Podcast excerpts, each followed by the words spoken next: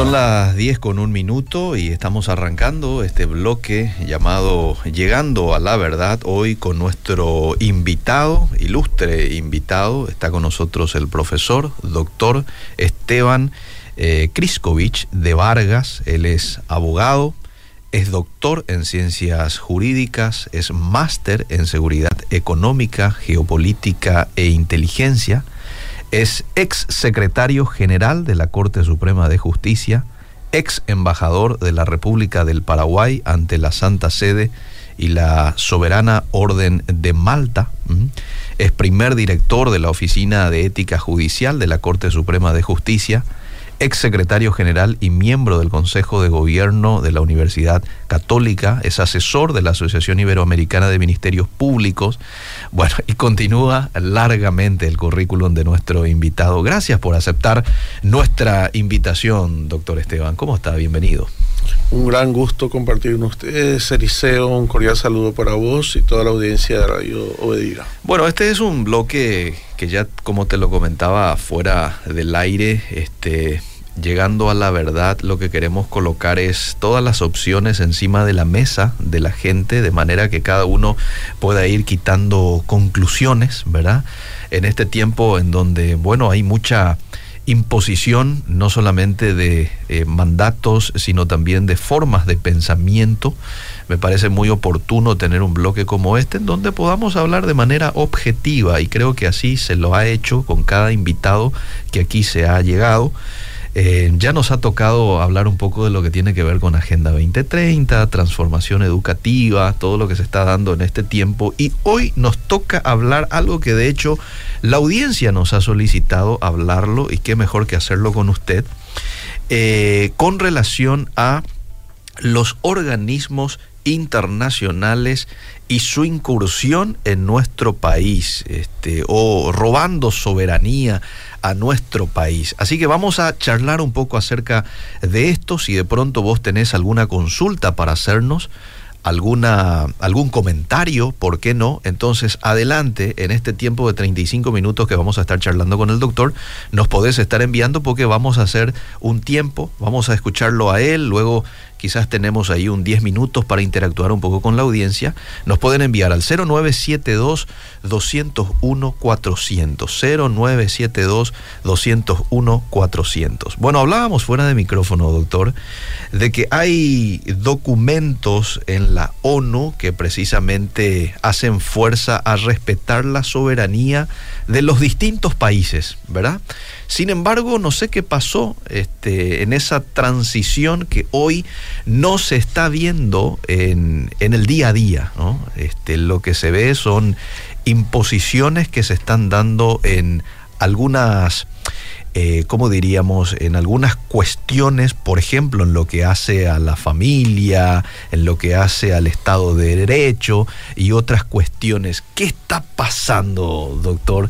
Este, teniendo un poco en cuenta los antecedentes de unos años atrás, en donde era muy puntual la ONU, este, sosteniendo este respeto, pero que de pronto uno ve muchas intromisiones, y cabe esa expresión sí, efectivamente. En 1948 se firmó la, Declaración Universal de los Derechos Humanos, eh, luego de la tragedia tan grande que constituyó la Segunda Guerra Mundial, los campos de concentración, eh, que todo se hacía en el nombre supuestamente del derecho, pero al final era la utilización del derecho para ejercer el dominio totalitario. Por eso se, se, tuvo que crear inclusive eh, tribunales especiales, que fueron los tribunales de Nuremberg, porque los jerarcas alemanes, inclusive los miembros de la Corte Suprema de Justicia alemana que fueron juzgados allí, decían, no, aquí se procedió conforme a derecho, mm. pero el derecho que decía, cómo utilizar, por ejemplo, para experimentación a enanos, cómo mm. utilizar para como experimentación a niños, mm. cómo estudiar, eh, eh, por ejemplo, el cerebro humano y descuartizar en un ser vivo para ver cómo reaccionaba. Entonces vemos que el derecho a veces puede ser eh, injusto cuando se utiliza de una manera tan arbitraria. Hans Kelsen, inclusive el gran positivista, entonces estaba viviendo en Austria, él decía en su doctrina que el único derecho que vale es el derecho escrito. Mm. Pero ¿qué pasa? cuando está siendo perseguido por los nazis, mm. él se refugia salvando su vida en Estados Unidos. Mm. Es decir, él mismo se dio cuenta de que eso no podía ser porque había un derecho que era utilizado en forma injusta por los superhombres de entonces que eran los, los nazis. Y él mismo después en los Estados Unidos justifica la existencia del juzgamiento de los tribunales de Nuremberg basados en el derecho natural, es decir, en el concepto de lo justo, de lo bueno, de lo correcto, eh, que va más allá a veces de procedimientos formales o escritos. Entonces, por eso se crean las Naciones Unidas ante estos abusos arbitrarios que hay a nivel internacional sobre las personas, sobre las familias. Porque hay un principio que se llama la subsidiariedad. Nosotros a veces entendemos mal el subsidio y pensamos que es la ayuda que hay que darle a la gente. No, no. Subsidiariedad, ¿qué significa? Que hay diversos, diversos estratos dentro de una sociedad. en el centro está la persona humana. Rodeando a la persona humana está la familia. Luego están las organizaciones intermedias, por ejemplo, esta radio, los clubes, los colegios, los centros culturales, las empresas, mm. todo lo que está intermedia se llama porque está entre la familia y el Estado. Después de las organizaciones intermedias está el Estado. Y después está eh, el orden internacional, eh, pero en sentido eh, estructural, basado en el derecho internacional. Y después está el mundo globalizado, que a veces inclusive es superior al, orden internacional establecido a través de los convenios. Por ejemplo, pueden ser fundaciones internacionales, por ejemplo, imagínense el mecanismo COVAX inclusive le influenció y dominó en un momento a la OMS, que llegó a ser más poderoso que la OMS, imagínense. Entonces, ¿qué dice el principio de subsidiariedad? Que en el centro siempre está la persona humana y los organismos superiores no pueden eh, entrar en lo que compete a los organismos inferiores. Por ejemplo, la escuela no puede ir más allá de lo que el deber de educación que corresponde a los padres, tiene que colaborar con ellos. Mm. Las organizaciones intermedias no pueden eh, subsanar el nombre que son, por ejemplo, eh, personas ignorantes. No, nosotros le demos, tenemos que dar, no, no, hay que crear que la persona humana se desarrolle. Okay. Los, la familia no puede decir la vocación de los hijos o no puede decidir con quién se van a casar. El Estado no puede decidir el número de hijos que, que, puede tener el matrimonio, la familia, o cómo va a estar ella conformada. Y las organizaciones internacionales, la ONU, la OMS, etcétera, tienen que respetar la soberanía de los estados y no pueden meterse en eso. Y más aún las fundaciones internacionales o las organizaciones eh, de carácter supranacional más allá de, los organismos internacionales. También tienen que respetar lo que compete a los organismos internacionales, por ejemplo, COVAX, a la OMS, que fue creada mediante, mediante convenios ratificados, y también eh, discutidos en los respectivos parlamentos. Estamos encontrando ahora un mundo donde todo eso se pisotea. Sí. Y a veces COVAX inclusive viene a imponer cosas a organismos internacionales como la OMS y a los mismos estados, los compromisos que hicieron hicieron algunos gobiernos, entre ellos creo que el nuestro, porque hasta ahora se calla cuando se le quiere preguntar cosas, eh, con respecto al sistema de vacunas, qué es lo que se comprometió, cuál fue el convenio que se, que se realizó con, la, con COVAX, con las empresas, eh, dónde están los reclamos que se hacen a estos organismos, hay mucho silencio. Después también eh, en, algunos, en algunos lugares, eh, no nuestro país, gracias a Dios, pero mm. imagínense, mm. las políticas internacionales inclusive obligan a las familias el número de hijos que tener y mm. cosas muy graves. Pero tenemos nosotros un documento de la misma ONU, dos documentos de la misma ONU que a nosotros nos garantizan ese deber y ese derecho de hacer valer esta subsidiariedad. El primero es el Pacto Internacional de Derechos Civiles y Políticos, que fue ratificado por nuestro país por ley número 5 barra 1992. Fue suscrito ya en, el 1966, pero nuestro país ratificó en el 92 y dice, por ejemplo, mm que no se puede conceder derecho alguno a un Estado, grupo o individuo para emprender o realizar actividades o actos encaminados a la destrucción de cualquiera de los derechos y libertades reconocidos mm. en este pacto y por las mismas Naciones Unidas. No podrá admitirse restricción o menoscabo de ninguno de los derechos humanos fundamentalmente reconocidos en el nombre de una supremacía internacional. Mm. Es decir, se está garantizando este principio de subsidiariedad. 1992 se suscribe esto. En 1966 se suscribe. Era un tiempo difícil también para la política a nivel nuestra e internacional. Pero en 1992 se, se ratifica por nuestro Congreso. Es decir, nuestro Congreso dice que eh, esto vale para nuestro país, para nuestro sistema cultural, para nuestro sistema jurídico y nosotros apostamos por esto. Okay, muy bien. Entonces ese es uno de los documentos muy importantes. Ah que por ejemplo en su artículo sexto inclusive habla expresamente en favor de la vida humana, ¿verdad? El derecho a la vida es inherente a la persona humana, estará protegida por la ley y nadie será privado de la vida arbitrariamente, ¿verdad? Y habla también del deber, de la responsabilidad de los padres en la educación, que es exclusiva, etc. Pero no solo eso, tenemos también el Pacto Internacional de Derechos Económicos, Sociales y Culturales. Esto complementa eh, la Declaración Universal de los Derechos Humanos, porque la ONU quiso hacer efectiva y más detallada esta declaración de 1948. Y esto también se firmó en el 66 y ¿qué dice, por ejemplo, el artículo primero? Mm. Porque aquí habla de lo cultural, de, de, lo, de lo económico, social, ¿verdad? Sí todos los pueblos tienen el derecho irrestricto de la libre determinación. Ah. Es decir, la autonomía. No tienen por qué estos organismos internacionales, estas fundaciones, ah. a indicar ni el FMI ni nada de esto, a indicar lo que corresponde la decisión exclusiva al Estado. Menos a una de las organizaciones intermedias y menos a una de las familias. Eh, ahora nos estamos dando cuenta, por ejemplo, en Nicaragua, cómo el gobierno quiere apropiarse de lo que corresponde a, las organizaciones intermedias de la familia y nos damos cuenta que es un gobierno dictatorial, porque no respeta esta subsidiariedad. Pero también organismos internacionales pueden estar presionando y, también las fundaciones contra la soberanía nacional y esta convención prohíbe.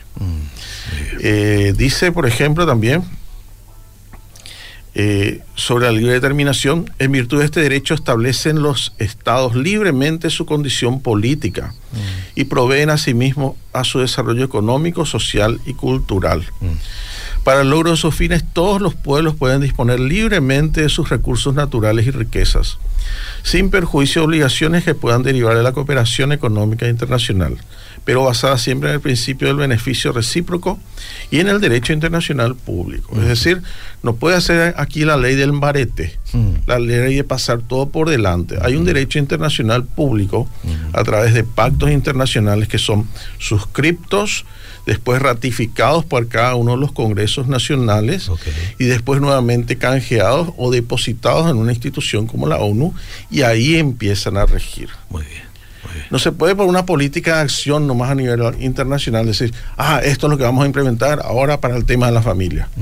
Esto vamos a implementar para el tema cultural, sin discutir en los congresos, sin haber firmado nada, como una decisión nada más a nivel universal general, como han sido en estos últimos años muchas políticas de acción de las Naciones Unidas y también asumidas incluso por los respectivos gobiernos que forman parte de las Naciones Unidas. pero no es el proceso válido. Y que lo es la propia Agenda 2030, doctor. ¿eh? Por supuesto. No hubo un consenso, no hubo un eh, saber un poco la opinión de la gente, no hubo una discusión desde el Congreso, no, es directamente una imposición que se está dando a nivel internacional. Así mismo fue eso resuelto en una asamblea en la ONU, pero no se firmó ningún pacto no se firmó ningún tratado internacional, no se firmó nada.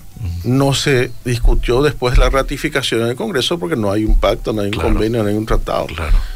Pero sin embargo se quiere aceptar e imponer como una política nacional o como una política internacional por muchos países, como si eh, fuera la palabra mayor y lo único que hay que atender. ¿Y dónde están todos estos pactos? Ahí justamente vemos que a través de la ley de embarete de la fuerza se pisotean pactos que, están sido, que han sido suscriptos, ratificados, canjeados y depositados. Es decir, hay un compromiso serio a nivel internacional.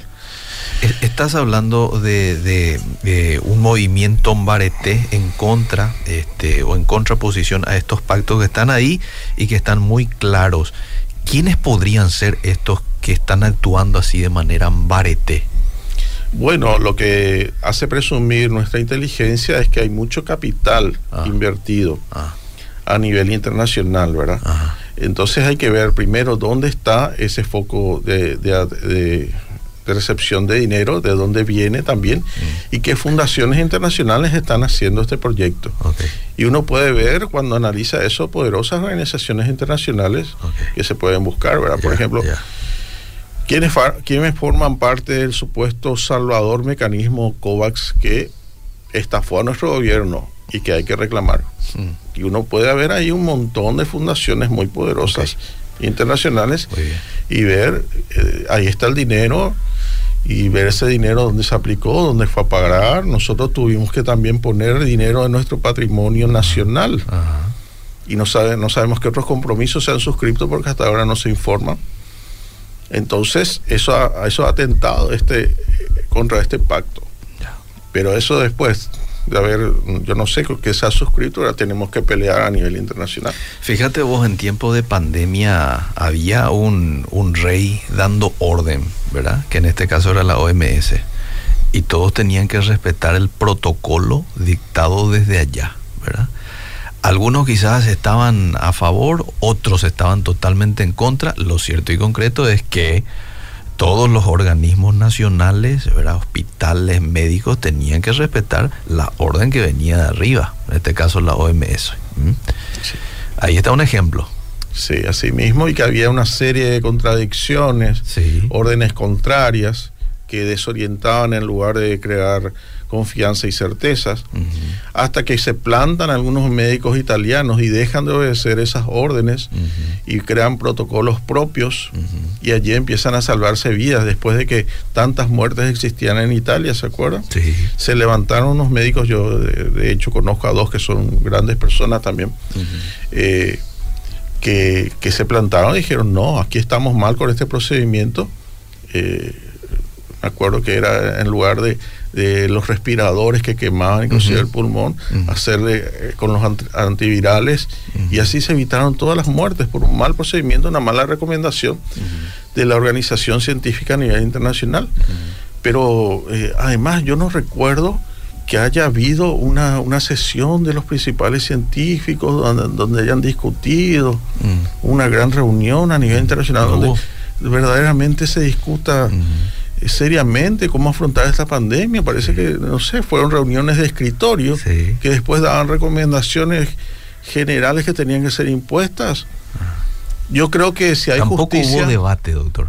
Ningún debate, ningún congreso internacional de urgencia. No hubo una convocatoria por parte de la ONU sobre este tema. La OMS tampoco. La, la UNESCO no sé tampoco pero digo UNESCO porque también el aspecto de bioética ellos atienden muy, muy bien porque tienen una oficina de bioética. Recién después se empieza a reflexionar algunos mm. organismos internacionales, pero entonces había que convocar de urgencia. Claro. Eh, y, no se controla. Yo lo que creo, mm. apreciado Eliseo, es que después de esto van a haber grandes tribunales de Nuremberg. Mm. Porque la responsabilidad ante estos hechos de inhumanidad y la mala gestión que ha habido de esta pandemia, inclusive eh, despierta muchas sospechas, despierta muchas... y tiene que haber responsabilidades. Tiene que haber responsabilidades. ¿A qué mala gestión esté referido, doctor? En todo el tratamiento. Por ejemplo, después de estas indicaciones tan malas que la OMS ha dado a nivel mundial. Lo de encerrarnos todo y no solo eso, es cierto también, eso es, hasta ahora hay toda una epidemia de depresión, de suicidio, eh, afectó la salud mental, ¿verdad? Pero además, después de esas recomendaciones, por ejemplo, de los respiradores, eh, ¿cuántas personas han muerto por eso? Y después se descubrió que los antivirales eran los que funcionaban en lugar de eso. Pero ¿cuántas personas murieron? ¿Se acuerdan que era toda una época los respiradores? Los respiradores inclusive se creaban aquí, se, buscaban de todos lados, aumentaban de, precio. Mm. Y eso fue por una indicación. Claro, claro. Entonces, muchos, muchos temas, también lo que decís, hasta qué punto fue positivo el aislamiento tan grande que hubo a nivel no solo nacional, sino a nivel mundial. Y lo que sorprende es que de repente en abril, si ustedes se ponen a ver el calendario y las noticias, abril de este año, como si nada, todo normal. Totalmente de acuerdo. Eh, mira, acá llegan una cantidad de mensajes. Eh, antes que pregunta voy a opinar, es una pena que estemos tan desprotegidos por los organismos de control que sean manejados por personas sin temor del Señor y que crean que todo es un lucro personal. Nuestro país es tan bendecido y la gente tan malvada. Aquí pregunta a alguien, ¿y qué podríamos hacer ante un escenario tan autoritario como el que estamos viviendo? Y yo digo que las autoridades diplomáticas de un país, entre ellas el mismo presidente de la República, el jefe de, de las relaciones internacionales, según la Constitución Nacional, pero también el Ministerio de Salud, el Ministerio de Relaciones Exteriores, todas las autoridades hagan cumplir estos pactos.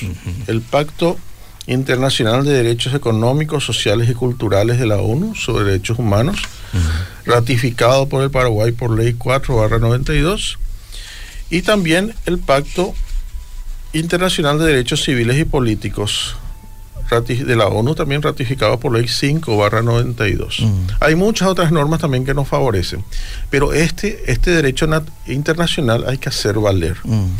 Entonces, cuando nos quieran imponer recetas, cuando nos quieran imponer políticas de acción, que nosotros desconocemos los resultados mm. y que podemos inclusive ser utilizados como conejillos de indias en mm. laboratorios sociales, mm. nosotros podemos decir no.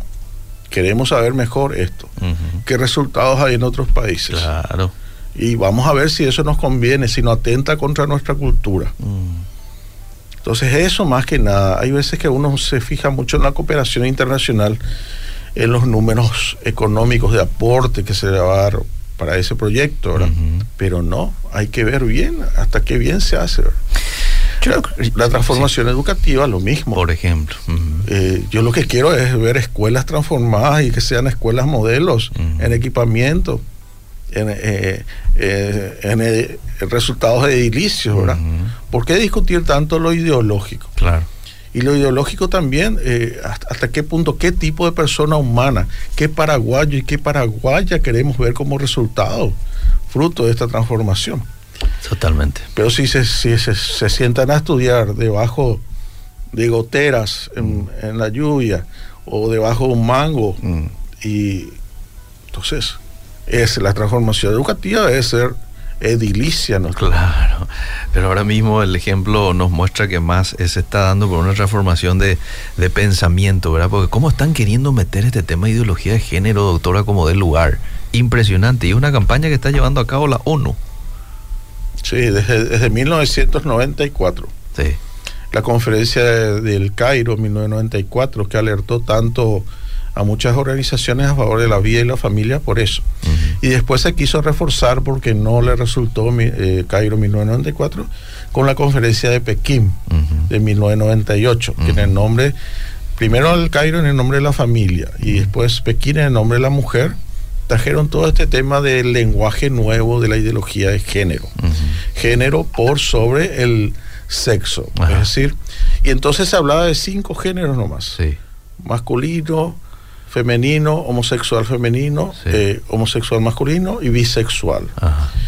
Y después eh, hay inclusive una indicación que habla de más de 112, pero eso es una interpretación que se dijo, 112 géneros. Pero ahora ellos tratan de arreglar, entonces dicen que eh, el hombre o la mujer que se siente hombre se llama cisgénero.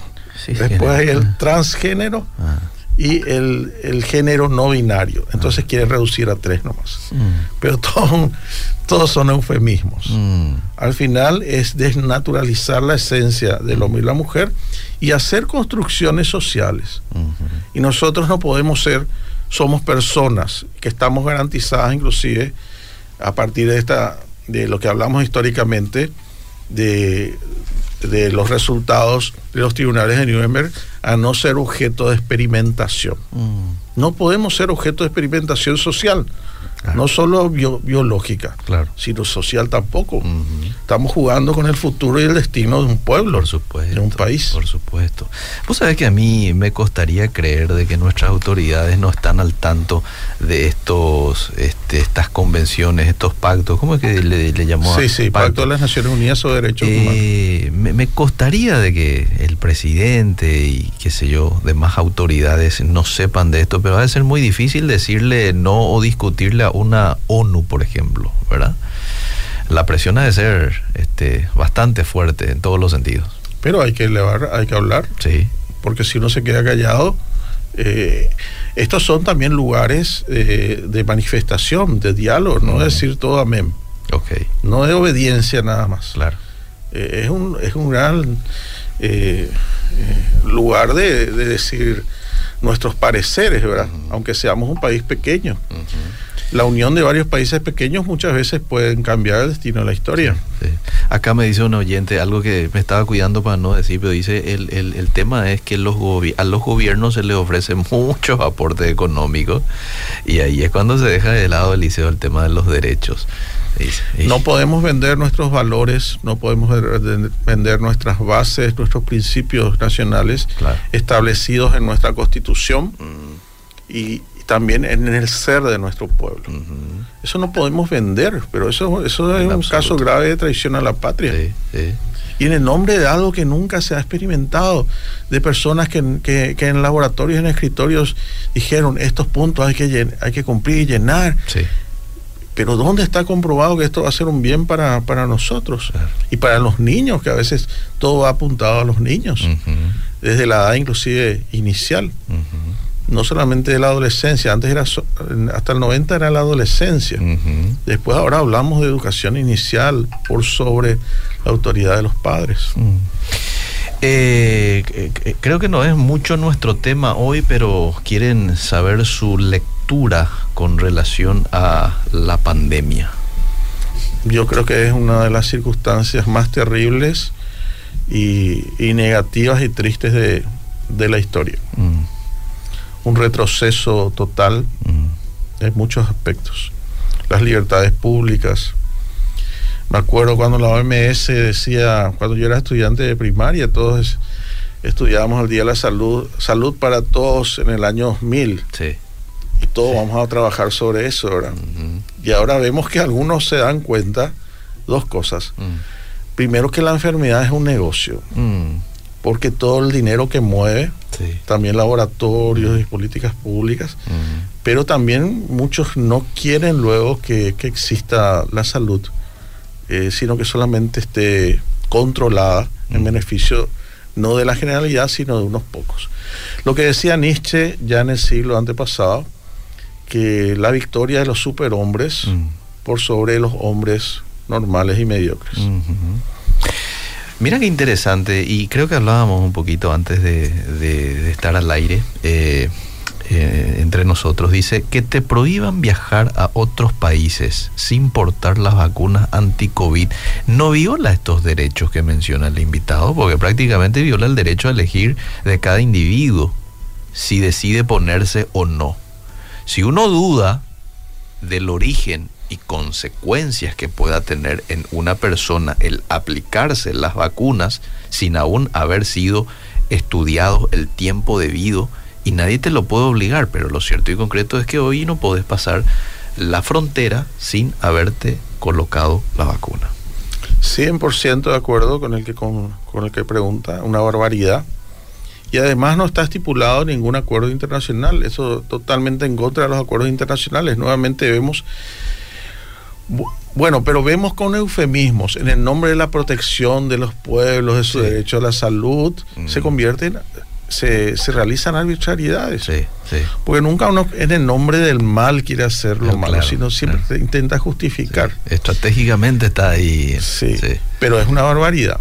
Es una barbaridad y también lo que crea psicológicamente todo lo que hasta ahora, ¿verdad? Eh, es que eh, somos personas que tenemos que depender de los gobiernos, del Estado, de, nuestros salvadores, que son estos superhombres.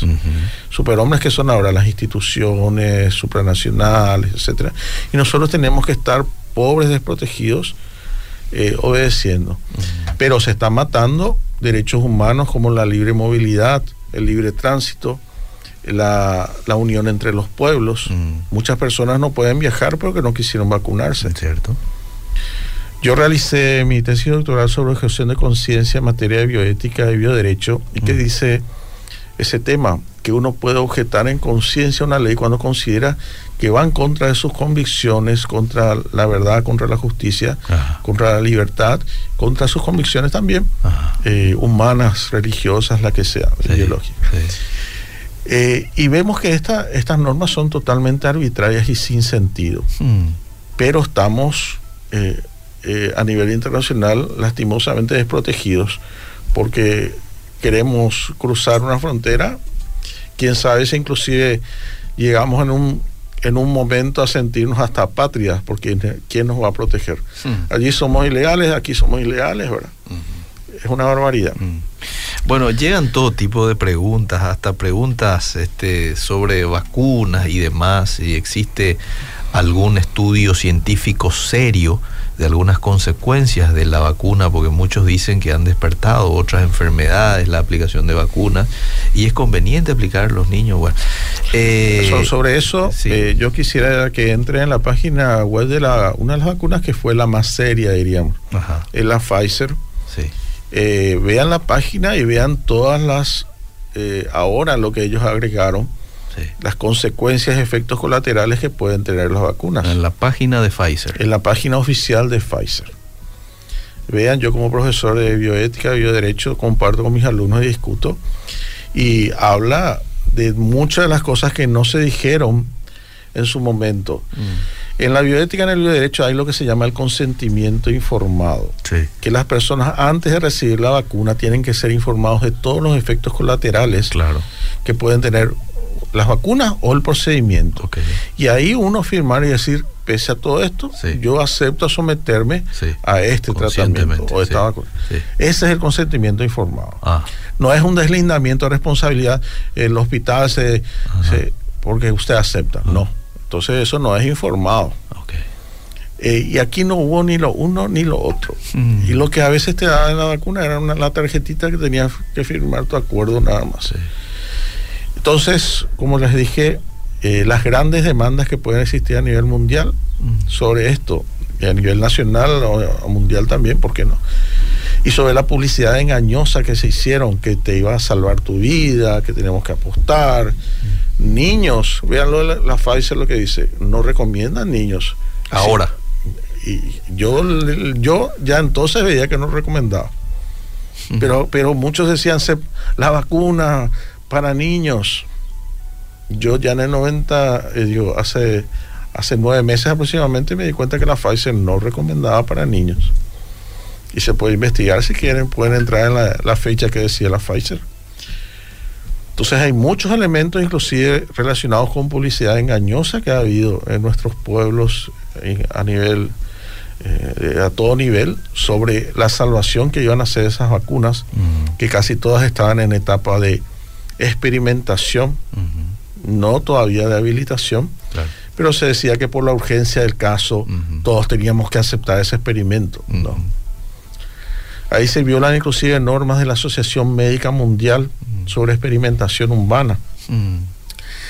La Convención y la Declaración de Helsinki sobre experimentación humana de 1954 se echa por tierra, que son documentos importantísimos a nivel internacional, convenciones. La declaración de la UNESCO sobre bioética y sobre experimentación humana se echa por tierra. ¿Dónde queda la UNESCO? ¿Dónde queda la autoridad de todas estas instituciones? Por una política implementada así a nivel mundial, con una, como si fuera esa la salvación verdadera eh, eh, de, instrumentos que estaban en etapa eh, recién de investigación una barbaridad y un atentado gravísimo contra estas convenciones que les leí y sobre la Declaración Universal de los Derechos Humanos. ¿Cuál sería su recomendación, doctor, para ir finalizando? El tiempo se nos fue. Eh, su recomendación para cómo actúa el ciudadano que está del otro lado, ahora escuchando, enterándose, probablemente algunos recién ahora, otros ya se han despertado un poquito eh, hace un tiempo atrás Eh, pero ¿cómo, cómo actúa? Ya, ya, ya hablaste de que los, los, nuestros, nuestras autoridades deberían tener un espíritu de negociar, no decir amén a todo.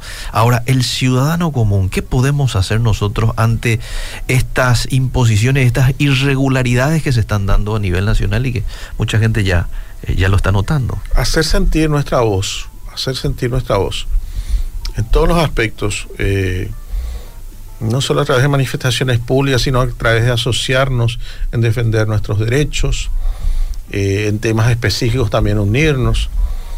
¿Se acuerdan también el tema, por ejemplo, del caso Bianca, ¿verdad? Eh, donde ya había una posición tomada, no se puede, no se puede, y al final, eh, con la lucha, prácticamente todo el pueblo se solidarizó con ese tema y el gobierno tuvo que, que cambiar su posición, ¿verdad? Entonces, en estos temas de bioética y en otros que afectan a la salud, ¿cuántas personas están muriendo ahora injustamente, verdad? Por cuestiones de salud. Sobre esa barbarie, yo creo que eh, todos nosotros tenemos que unirnos más en estos temas, eh, inclusive a nivel de organizaciones intermedias. Defender nuestros derechos ante sistemas de salud públicos y privados trabajar en todo el tema también de los derechos de los pacientes, de los familiares de los pacientes, de cómo deben ser atendidos. Por un auténtico consentimiento informado, que no sea solo, el asignamiento económico, la responsabilidad del hospital, sino que es el procedimiento que se le va a hacer a la, a la persona. Eh, todo eso tenemos que luchar y, unirnos y trabajar. Eh, a veces es más fácil ser valientes cuando estamos juntos, ¿verdad? Entonces una sola persona a veces es valiente, pero eh, el mecanismo le aplasta. Mm. Entonces es bueno que nos unamos, eh, todas las personas que de bien, que nos preocupamos por estos temas y luchar por esto. Quizás alguien diga, pero no, ¿les parece ya un poquito tarde? No, no es tarde aún, no es tarde. Este, y mejor que empecemos probablemente muchos, hay organizaciones que ya han empezado hace un tiempo atrás, ¿verdad? Y tenemos que unirnos un poco a la, a la fuerza. Y lo llamativo es que ahora todavía algunos están insistiendo sobre ese tema de las vacunas, pero ya sabemos, después de eso, ha habido todavía los resultados de todo este proceso mm. de vacunación que hubo a nivel mundial. Entonces ahí podríamos pasar de esa etapa de experimentación urgente a la verdadera calificación y que se aprueben esas vacunas, pero no se está dando ese paso. Hmm. Entonces, eh, hay que parar un poquitito con ese tema de fomentar rajatabla sin ningún tipo de discernimiento esos procesos de vacunación masiva que vean la página de Pfizer, tiene sus efectos colaterales. Eh, página oficial de la Pfizer, porque justamente aquí me están preguntando dónde encuentro, encuentro esa información. Página oficial de la Pfizer. Muy bien, hoy hablábamos Tienen un capítulo sobre COVID y vacunación. Ok, ahí lo pueden ver. Hoy charlábamos en el bloque de Llegando a la Verdad con el profesor doctor Esteban Armando Kriskovich, doctor en ciencias jurídicas, este, un eh, verdadero entendido en todo lo que hace a el tema que hemos abordado el día de hoy. Soy también profesor de Derecho Diplomático y Consular. Ah, Eso faltó, que muchas de las cosas estoy también hablando con conocimiento de causa también eh, y en discusión en mis clases con alumnos y con colegas. Yo tengo que reconocer que eh, eh, mucho de su currículum no lo leí, no porque no tenía, tengo aquí la información, pero no lo leí ya para charlar nosotros aquí, ¿verdad? Doctor, gracias por tu visita y esperemos este, poder contar nuevamente con tu presencia de aquí a algunos eh, meses más. Gracias por la invitación, gracias a la audiencia por compartir juntos y ha sido un gusto. Muy bien, seguimos.